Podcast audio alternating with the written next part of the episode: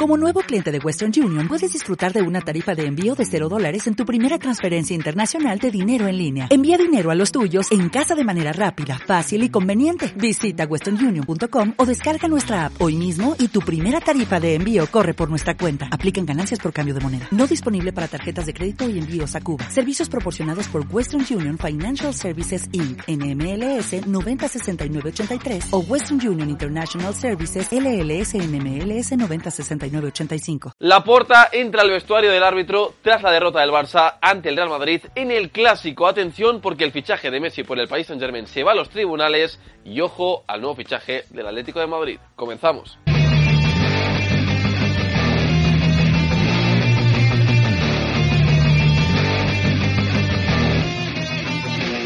Buenos días, buenas tardes y buenas noches. ¿Cómo estáis familia Post United? Bienvenidos a un nuevo Post News. Y arrancamos el Post News con la victoria del Real Madrid frente al Fútbol Club Barcelona en el clásico del fútbol español. La primera mitad arrancaba con un Real Madrid mucho más cómodo que el Fútbol Club Barcelona con más posesión de balón y en una jugada gran recuperación de Cross, envío largo, le pillaba la espalda Vinicius a Sergi Roberto definía, la paraba providencialmente Ter Stegen, pero el rechace le caía al de siempre a Karim Benzema para meter el 1 a 0. A partir del gol, poco a poco el Barça mejoró, empezó a tener más control de la posesión y a tener más ocasiones, como una muy clara de Lewandowski que se marchó por encima de la portería de forma inexplicable. Sin embargo, casi llegando al descanso en una acción defensiva en la que Eric García peina el balón, le cae a Vinicius, ataca al Madrid, le cae a Federico Valverde en la frontal que metía el 2 a 0 al descanso. La segunda mitad arrancó con un Barça que lo intentaba, aunque le faltaba lucidez en tres cuartos. En una jugada Lewandowski se metía en el área, Carvajal lo rozaba y el árbitro no señalaba penalti, un penalti muy protestado por Xavi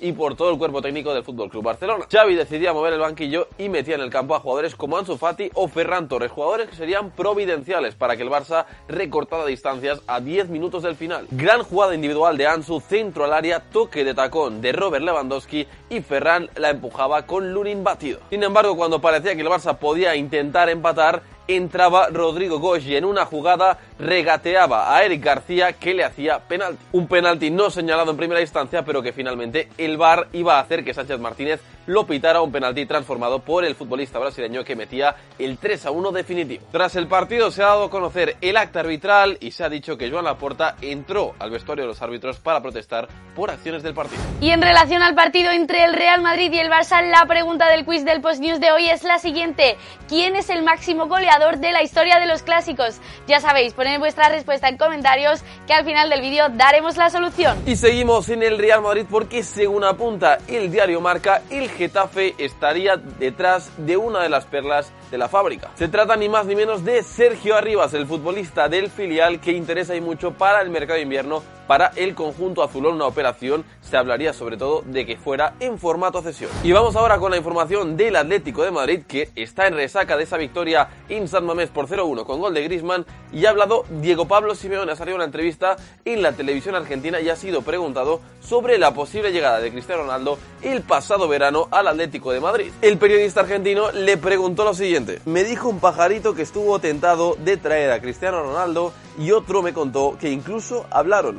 Ello, Diego Pablo Simeone fue muy claro. Los dos pajaritos te contaron cualquier cosa lejana a lo que ha sucedido. La gente a veces habla para contar lo que quiere, no lo que en realidad sucede. Ronaldo es un referente absoluto del Real Madrid y yo no vería a Palermo jugando en River, igual que tampoco a Riquelme. Y seguimos en el Atleti porque según apunta Sunday Mirror desde Inglaterra, lo cierto es que el equipo de Simeone estaría interesado en Leandro Trossard, el extremo izquierdo belga del Brighton Hove Albion que la está rompiendo en este inicio de temporada. Hay que recordar que termina contrato en 2023 y la competencia que ahora mismo tiene, según el medio inglés, sería la del Chelsea. Y vamos ahora con partidos de la Liga Española porque la Real Sociedad ha conseguido ganar por 1 a 2 en Balaídos ante el Celta. Se adelantaban los de Imanol con un gol de Yarramendi, el primero en cuatro temporadas, empataba Yago Aspas y en la segunda mitad Tubeldia marcaba el 1 a 2 Todo en un domingo en el que también se ha disputado ese español Real Valladolid y ese Betis Almería. Si queréis saber los resultados, como siempre, en arroba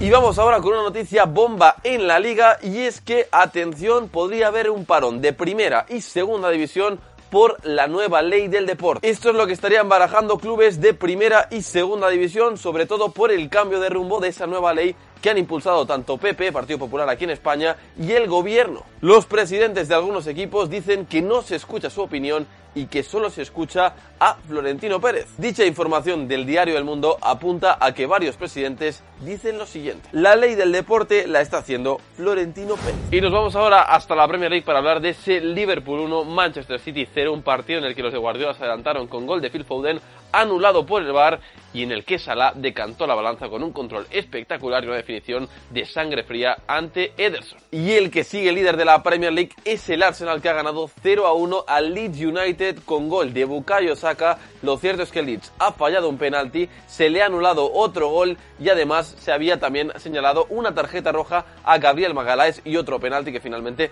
han sido corregidos por el VAR, así que finalmente los Arteta, con mucho sufrimiento en el Road, siguen siendo los líderes de la Premier. Todo ello en un partido que arrancaba pero que a los cuatro minutos tenía que ser suspendido por un fallo eléctrico en la comunicación entre árbitros y la sala Y vamos ahora con más partidos de la Premier League porque el Manchester United ha empatado 0 a 0 ante el Newcastle en Old Trafford. Todo ello en un partido en el que Cristiano ha sido titular y ha recibido un homenaje por parte de Ferguson que le ha entregado una placa por los 700 goles en clubes. También le ha entregado otra a David De Gea por los 500 partidos en el Manchester United. Por su parte, el Chelsea le ha ganado 2 a 0 al Aston Villa en Villa Park con doblete de Mason Mount y luego también el Southampton ha empatado a 1 con el West. Y nos vamos ahora hasta Francia, hasta el Paris Saint-Germain porque atención, el club parisino estaría pensando en reforzar la zaga defensiva. El objetivo, el central del Arsenal, William Saliba que acaba contrato en 2024, el Arsenal le quiere renovar pero de momento no se ha llegado a un acuerdo. En esta línea, según apunta CBS Sport,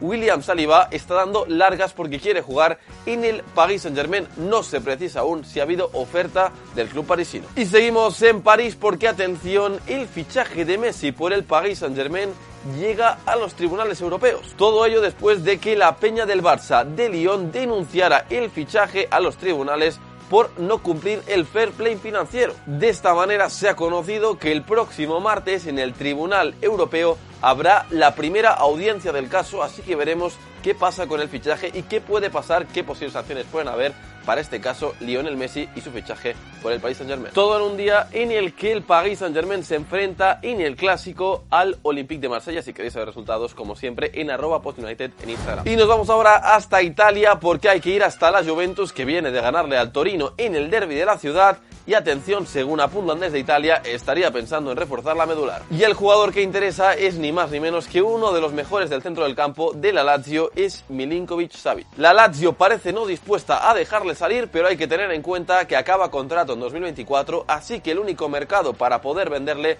va a ser el próximo mercado de verano de 2023. Veremos a ver qué pasa con el futbolista serbio. Y vamos ahora con un apunte de fútbol internacional, porque después de la marcha de Gallardo en River Plate, parece que hay un candidato número uno y es un argentino y es Martín de Micheli. Meses atrás, el técnico ahora mismo del filial del Bayern decía lo siguiente: Me habría gustado que Marcelo se quedara 25 años más en River, es el mejor de la historia. Ahora, si me preguntan, sueño con dirigir a River Plate. Y en la Bundesliga, el Unión Berlín sigue siendo el líder tras ganarle por dos goles a cero al Dortmund con doblete de Havertz. Y la respuesta a la pregunta del quiz del Post News de hoy de quién es el máximo goleador de la historia de los clásicos es Leo Messi con 26 goles, superando a Cristiano Ronaldo por 8. ¿Lo recordabas? Bueno, pues hasta aquí el Post News familia. Espero que os haya gustado. Si es así, dadle like, suscribiros al canal si todavía no lo estáis. Y como siempre, nos vemos en un nuevo vídeo. Hasta luego familia.